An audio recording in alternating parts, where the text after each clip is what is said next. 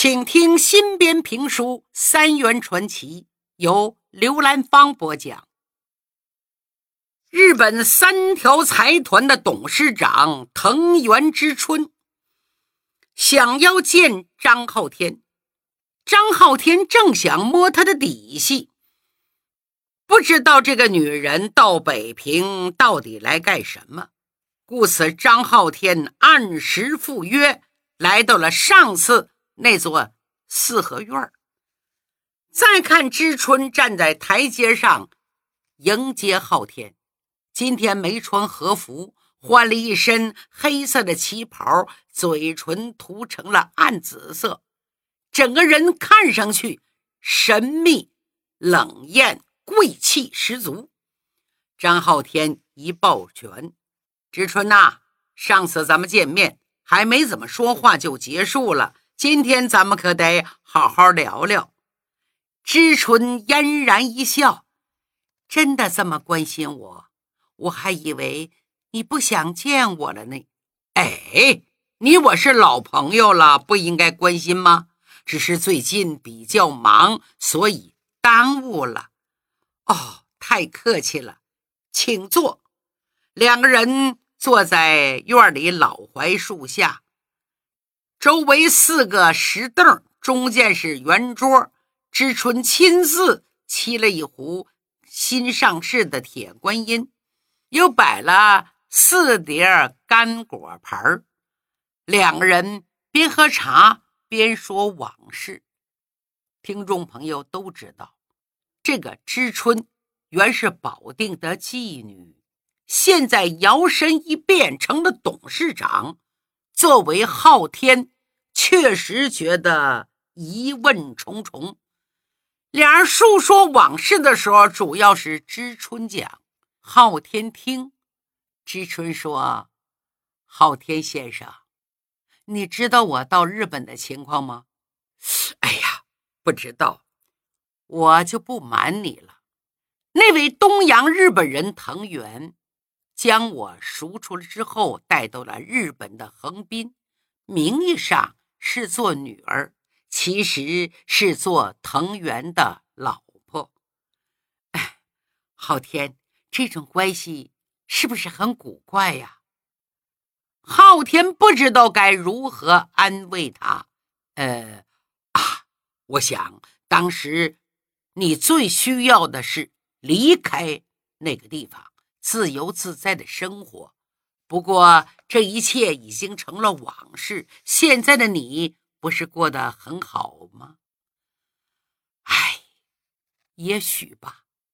我用我的身体、我的尊严、用我的自由、我的忍耐，终于熬到他死，然后才有现在的一切。藤原还有一个儿子。在他父亲死后，他怕我分财产，一直要赶走我。可是我如果走了，那么我所付出的一切不全都付诸东流了吗？我不能走。可是这个人又狠又凶。开始我的确拿他没有办法，只有死皮赖脸的耗着，任他打我。侮辱我，我就是不走。我宁愿一死，也不愿意再走了。我一个在异地他乡的孤苦女子，能去哪儿呢？也许连上天也可怜我吧。我终于等到了一个机会。昊天忍不住问：“什么机会？”忽然，知春大笑起来。在一次黑帮火拼中，他被对方干掉了，连个囫囵尸体也没有留下来。就在当天的下午，他还用皮鞭子抽了我一顿，打得我皮开肉绽、鲜血淋漓。可是当天晚上，他居然莫名其妙的身首异处了！哈哈哈哈哈哈！昊天看他眼中忽然涌出两行泪水，可是脸上却分明在大笑，表情极其古怪，甚至有些疯了。昊天同情的长叹一声，把手帕递了过去。痛痛快快的哭吧，笑吧，这些年你实在受的太多太多的苦啊！知春接过手帕，擦了擦泪水，很快恢复了正常，微笑说：“我继承了藤原的遗产，加上……”诗书酒茶会一些，在各种应酬场面周旋得开，藤原家族的生意能够继续维持下去，所以这一切付出都是值得的，对吗？昊天说：“知春，过去就让它过去吧，就当成一个噩梦，醒了，一切都烟消云散。”说说现在，现在在做什么？我能帮你什么？知春盯着昊天一会儿，说：“我现在啊，现在要想收购你的奶牛场。”什么？昊天吃了一惊，收购我的奶牛场？他忽的站了起来。为什么？哼，不用那么激动，坐下，坐下，慢慢说。且说这个藤原之春，这两年来一直在日本和中国两国之间游走，进行民间经济贸易活动。他的三条财团财大气粗，参与的贸易项目很多。尤其进入北平，三条财团一口气就创办了三家公司和工厂：三条制泥厂、三条印刷厂。三条电灯公司，三条财团，如此大规模的动作引起了中日双方的注意。新闻媒体都想挖出来幕后人，藤原之春却始终保持低调，谢绝一切采访，这就更显得他神秘莫测了。昊天听说。他要收购自己奶牛场，不解其意，不知道该说什么。知春却换了个话题：“昊天先生，对于我的童年，你一定猜个八九不离十，不然的话，我怎么能沦落到那个肮脏地方？我记得小时候一直吃不饱，穿不暖，曾经拿谷糠当饭吃。”现在北平沦陷了，我看到好多人的日子比我当初还要难过，我就想着应该为他们做点什么呢？我看到许多高高兴兴工作的人，他们有了工作就可以吃饱了，我会很开心，感觉自己总算是有点用了，做点好事。嗯。昊天听到这，眼前一亮。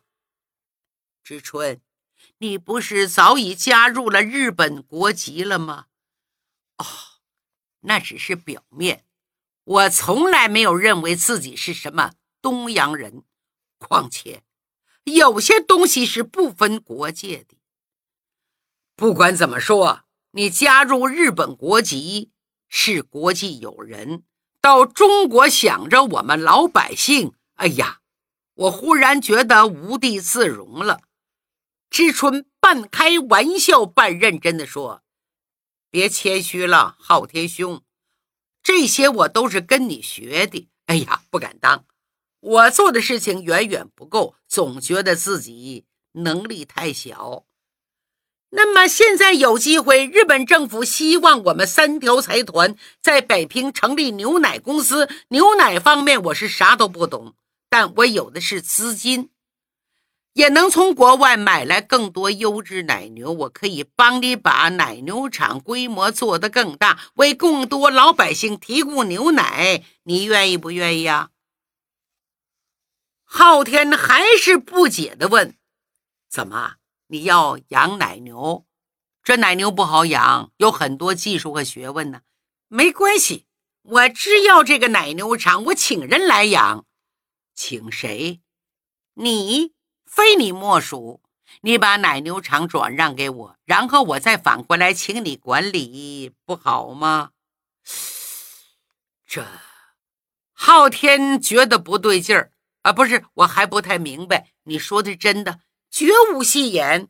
哎，咱别卖关子啊，你就直截了当说吧，你到底是什么意思？志春说：“昊天兄，我感谢十几年前你对我的恩情，给我改名字，对我同情，我铭记肺腑。为了你不被日本人刁难，为了保护你的奶牛场，我认为这是最好的解决办法。”哦，昊天明白了。知春是想利用自己的日本人身份买下他的奶牛场，这样就可以避免一切即将面临的危险，心里很感动。知春，谢谢你的好意，昊天兄不必谢，我就是有点钱而已，恰巧又是个假洋鬼子。你要是同意，咱就尽快的签合同。我不能答应你，为什么？因为我现在是北平总商会的会长。你想啊，如果我这个商会都把奶牛场卖给了日本人，其他会员会怎么办？尤其在这个非常时期，每个人都站在三岔路口上，六神无主。我忽然来这么一出，就等于是在。大家的心口上又插了一把刀啊！哦，哎呀，你想的太复杂了，看来我是无法说服你了。知春，你的好意我心领了，但是我不能这么做。我这么做就是抛弃了商会那些信任我的人，跟那些卖国的汉奸走狗。又有什么区别呢？知春听到这儿，看了看昊天，好吧，你一向都是很有主张，又有责任心、勇于担当的男人，我还能说什么呢？但是你一定要答应我一件事儿。说吧，在这个节骨眼上，你可一定保护好自己。不要被日本人抓住什么把柄，活着比什么都重要。只有活着，一切才会有希望。知春关切之情，犹如一股春风吹入昊天的心灵深处。昊天看着他充满沧桑的模样，五味杂陈地点点头。啊。是不是嫌我话说的太多了？昊天摇摇头，没有。我在想，中日双方交战归交战，民间交流还是可以正常进行的。昊天想，知春本人看来对奶牛场没动什么坏心眼儿，那么他在北平是纯粹的商人吗？他猛然想起古雅兰说的一件事儿，哎，知春，你知道东城的日中亲善俱乐部吗？知道，我是那个俱乐部的贵宾会员，每个礼拜六晚上聚会，中国人只能获得日本贵宾会员邀请才可以进去。哦，你可不可以带我进去见识见识？当然，不过。你可一定要带尊夫人呐！好的，简短截说。两天以后，知春给昊天寄了一份邀请函，昊天决定带着芙蓉前去俱乐部走一趟。他到那儿干嘛呢？昊天的真实目的是要挖出一个内奸。有个大汉奸给日本特务机关长滋水四郎提供情报。据郭亚兰说，这个大汉奸在为北平政府教育局部门工作，具体是谁，目前还不知道，只知道他不定期会到日中亲善俱乐部去给他的日本主子传递情报，使得不少进步学生被逮捕甚至杀害。中共在北平高校的地下组织多次遭到严重破坏，有一次连陈诚都差点暴露了，所以需要委派得力之人深入虎穴去侦查，看能不能查出这个内奸，避免我党遭受更大损失。临行之前，昊天向古雅兰、陈诚秘密汇报了他的行动计划。两个人同意，昊天注意安全，知道了。日中亲善俱乐部在哪儿呢？位于东四的帽子胡同里，整条胡同现在都被日本人占据了，除非有日本特务机关或者日本军部发给的特别通行证，其他的车辆只能停在胡同口的东四大街上。下了车，一步一步走进胡同。胡同两头都有日本人开的酒馆，里边鱼龙混杂，乌烟瘴气。日本人在这里寻欢作乐，还有一些汉奸地痞也在这里酗酒、吸毒、赌博、玩女人。就在胡同的中间，靠南侧有一座三层的小白楼。白楼外边被高高的围墙挡着，墙顶上布满了密密麻麻的铁丝网。经过三重日本门外的严密检查，才能进入到白楼里。这座小白楼就是臭名昭著的日中亲善俱乐部。白楼的一层是俱乐部的大厅。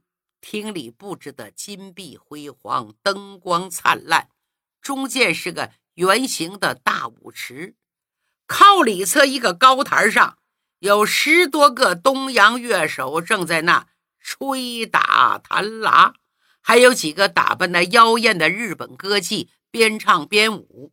东西两边摆着酒水点心，坐在这里的大多都是日本的中高级军官。得有一百多人，看打扮，海军、陆军、空军、特务、宪兵都有，也有二十来个中国人。昊天夫妻俩坐车，牛大勇开车送到胡同口。